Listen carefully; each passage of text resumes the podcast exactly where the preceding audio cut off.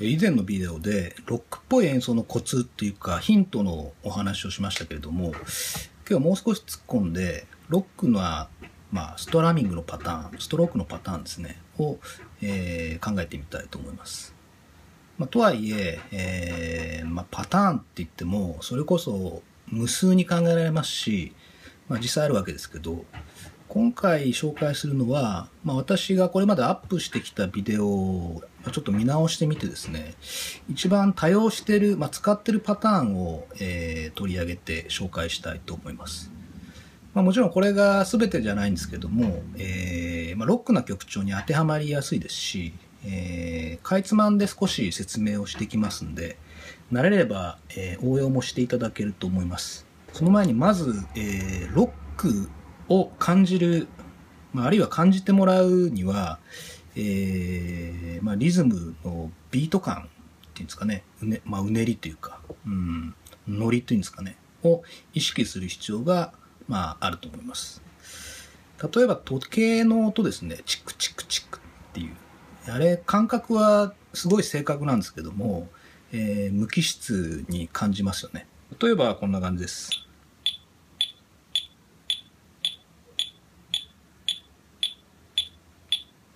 まあ、これだけだと音にメリハリがないですし、えっ、ー、と、すごく流れてっちゃって、区切りの感覚がどうしてもないですよね。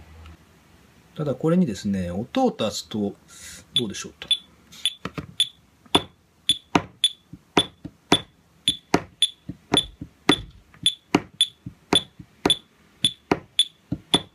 こんな感じで。割とマシに感じませんか？つまりその、まあ、正確なリズムはもちろん重要なんですけれどもそのリズムにアクセントをつけることでメリハリが出てビート、まあ、つまりノリですよねを感じられるようになるっていうわけですね。なのでウクレレのストラミングでもその点を意識して演奏するのがロックへの第一歩ですね。はい。で、前置き長くなりましたけれども、何段階かに分けて、えー、紹介したいと思います。ちょっと画面を見てくださいと。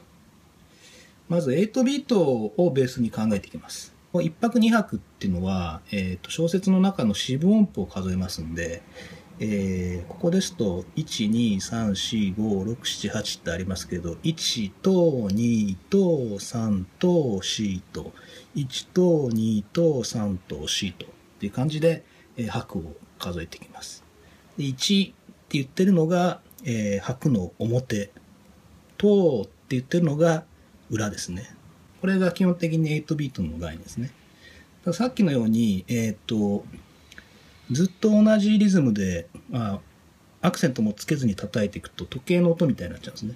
ただ通常その表と裏でいくと表のを少し強く叩いてますね、意識的に。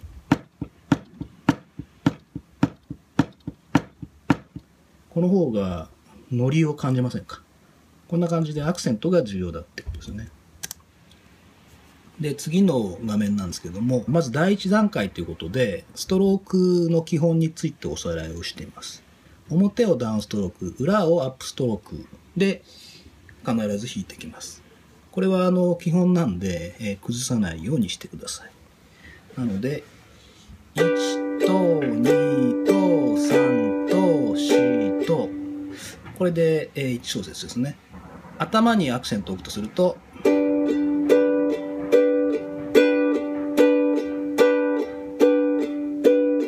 こんな感じになります。ですので、基本その、えー、上下のストロークで必ず、えー、弾いていくというのを忘れないようにしてください。で、今回のパターンの音を鳴らす場所を、えー、まずはここで説明してます。こう上下のストロークで弾いていく流れは変わらないんですけども、えっ、ー、と、弾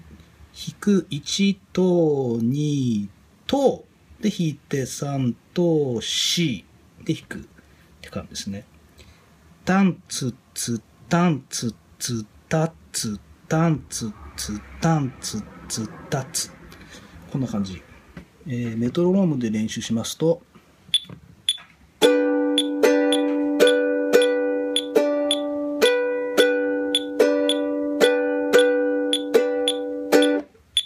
という感じですね。3つ音を1小節の間に鳴らしてるんですけども、えー、2つ目に弾くときは、アップストロークで必ず弾くようにしてください。えー、音を鳴らしてない間もこう手を通常上下させてっていう、えー、まあ、練習をしていかないともしかすると難しいかもしれません。ただ基本なんでそこは、え、できるだけ頑張ってみてください。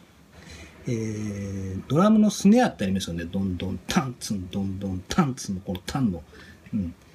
えー、リズムのアクセントをつける部分なんですけども、えー、通常8ビートだとスネアはこのバツの書いてある位置に入ってます。なのでここの、えー、ドラムだとスネアが鳴ってる位置に、えー、チャッキングを入れてきます。チャッキングは、えー、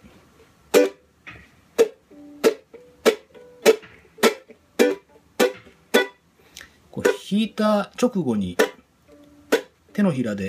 音を止めて、ジャッっていう音を出すんですけども、トノンでやっていくと、ドツダツドツダツドツダツドツダツ。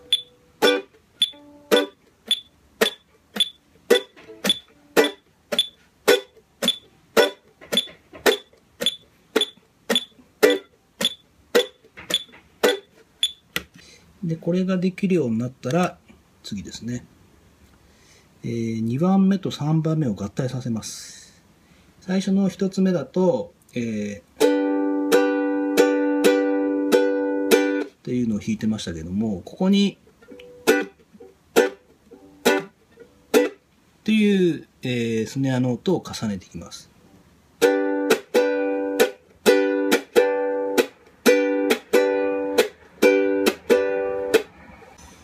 さらにこれをえー、もう一つ進化させます。第5段階。今度は3拍目の裏と4拍目の裏を、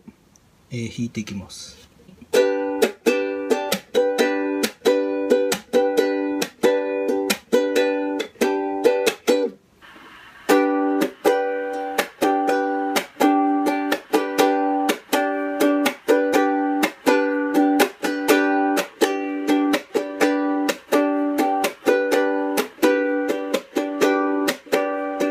という感じでストラミングのパターンが完成します。で、まあ、あとはバリエーションなんですけども、えー、3拍目のところは、えー、比較的自由に音を足したり弾いたりして構ま構いません。で、4拍目の頭ですね、チャッキングで止めてたところも、鳴らしても差し支えないと思います。基本その1拍目、2拍目は、えー、すごく重要になってくるんで、ここを触らずに3拍目、4拍目はかなり自由に、えー、好きなように弾いてもらっても構わないと思います。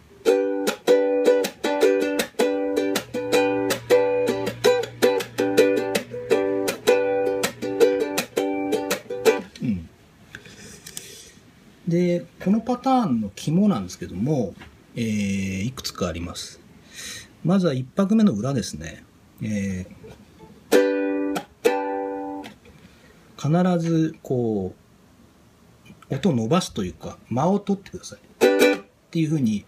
絶対に連続で弾くと、ノリが出てこないので、ここは、チャッキングまでの間をこう溜める感じですかね。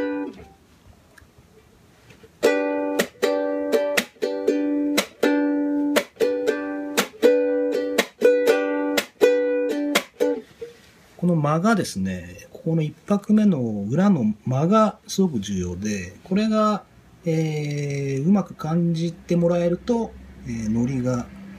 断然出てくると思います。で、もう一つはシンコペーションですね。えー、弾いてる部分と、まあ、4拍目の頭が、えーまあ、シンコペーションって裏と表がこう入れ替わっていくアクセントの部分を入れ替わっていくことを、まあ、専門的な用語として言うんですけど、四分音符を弾いていくと、タン、タン、タン、タンなんですけども、これを、っ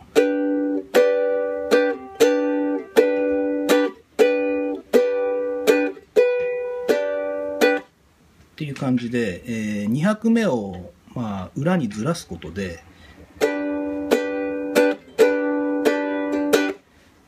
でしょう、こう、リズムに変化が出て、えー、くるんですね。このシンコペーションと1拍目の裏の、えー、間がこのリズムの肝になってます。あとはですね、えっ、ー、と、アクセントをつけるときの、えーま、基本というか、なんですけども、例えばそのハイハットの音がこう鳴ってたとして、頭に、えー、バスドラムを踏んでアクセントをつけたとすると、えー、これと、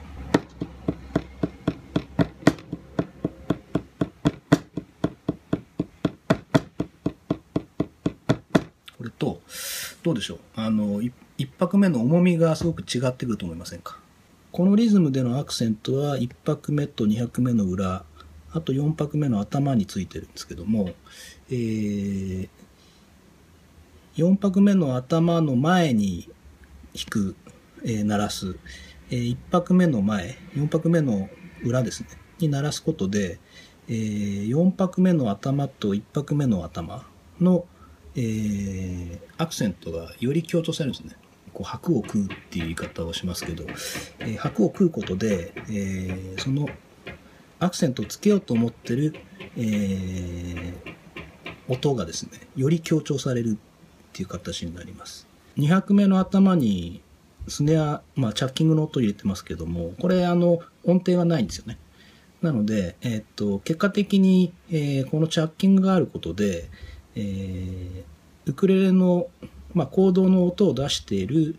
えー、2拍目の裏、ここが強調されてるんですね。なので、リズムとしては、えー、このチャッキングのチャっていう音が、まあ、耳には入るんですけども、えー、ノリと、まあ、パターンのノリっていうんですかね、ビートとしては、実はこれが入ることで、えー、2拍目の裏が強調されてます。で、タン、タン、タン、タン、タン、タン。それぞれの、えー、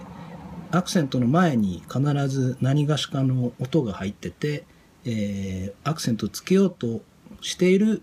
えー、音符に、えー、よりメリハリをつけて鳴らせるようになってるっていう形ですね。なので、あの、肝がどこですかって話したんですけども、シンコペーションです。なので、そのシンコペーションで鳴らしてる音の前に必ず、えー、小さな音を出して、えー、ここをアクセントをつけていく。